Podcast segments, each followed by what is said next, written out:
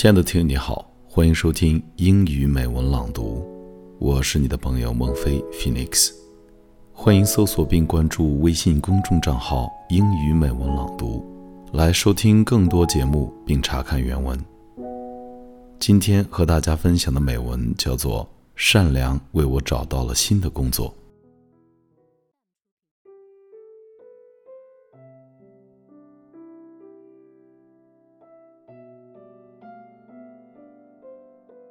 I've been job hunting for about eight months.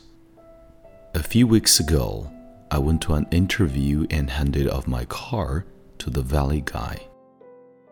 As I was waiting for the elevator, I heard him tell his coworker that he would queue for coffee. So after my interview, I stopped at the coffee in the lobby and granted one for him. He was super grateful and asked for my business card. I gave it to him, thinking maybe he wanted to send me a thank you email or something. The next day, I got a call from the manager at this big staffing agency in our city. She was the valley guy's cousin, and he asked her to call me.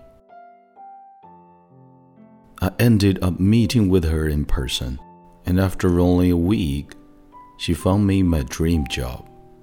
Today was my first day, and it went perfectly.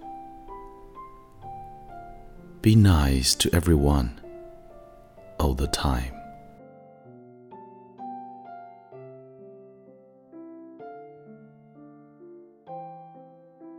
亲爱的朋友，再次感谢你的收听和关注。本期英语美文朗读的节目到这里就结束了。 期待与你下次的相会。我是孟非 Phoenix。Thanks for your listening. See you next time.